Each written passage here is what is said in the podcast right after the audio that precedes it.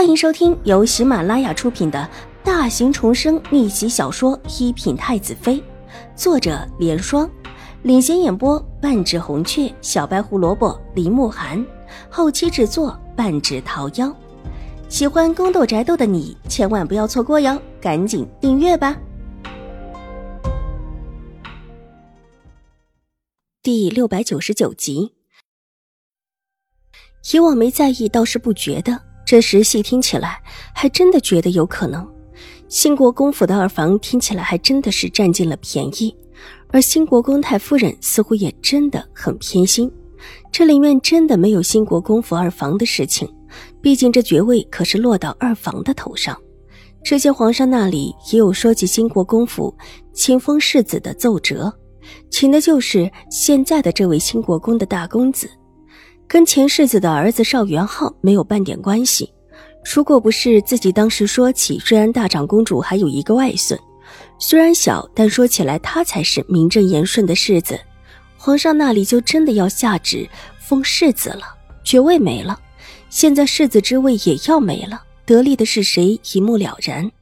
皇上大步的走了进来，瑞安大长公主和兴国公府太夫人急忙跪地见礼。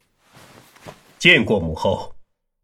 皇帝说了一声免礼之后，向太后行了一礼，然后在一边的椅子上坐定。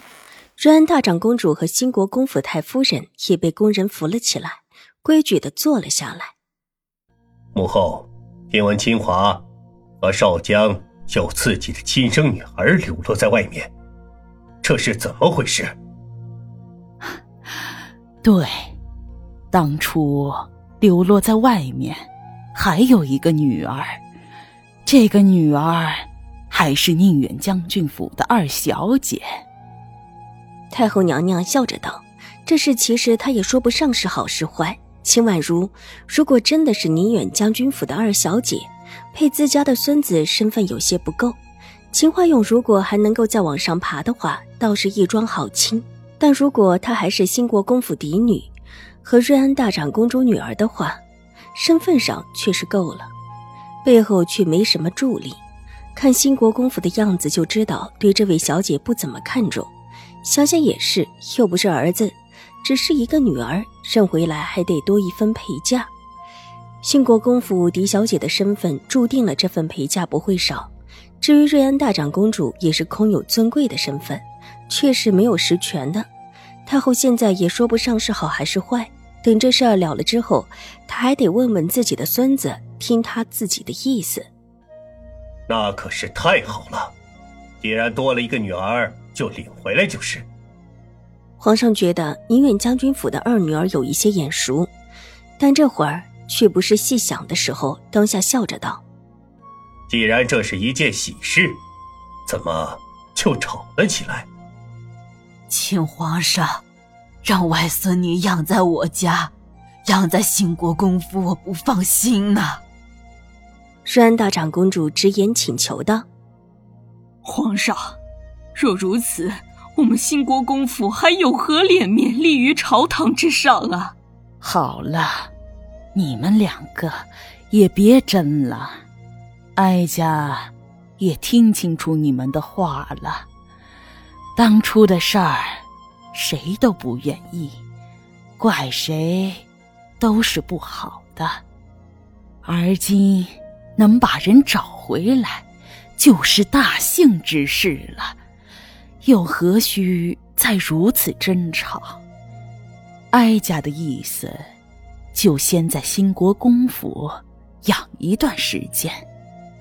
若大长公主想了，让她过去住一段时间。也行。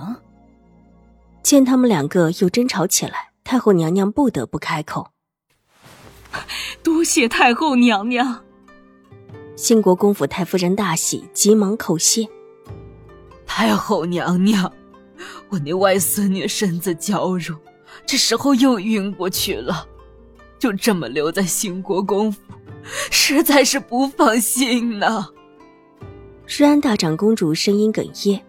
一边掉着眼泪，声音却十分的恳切，扶着一边的宫人站起来，就要给太后娘娘和皇上磕头。太后急命宫人扶住了她，声音也不由得软了几分。大长公主，她毕竟是邵氏的女儿，让她直接住在你府上，也有一些不合适吧？大长公主，浩儿已住在你们府上了，若你连她也带走，你让我们怎么办呢？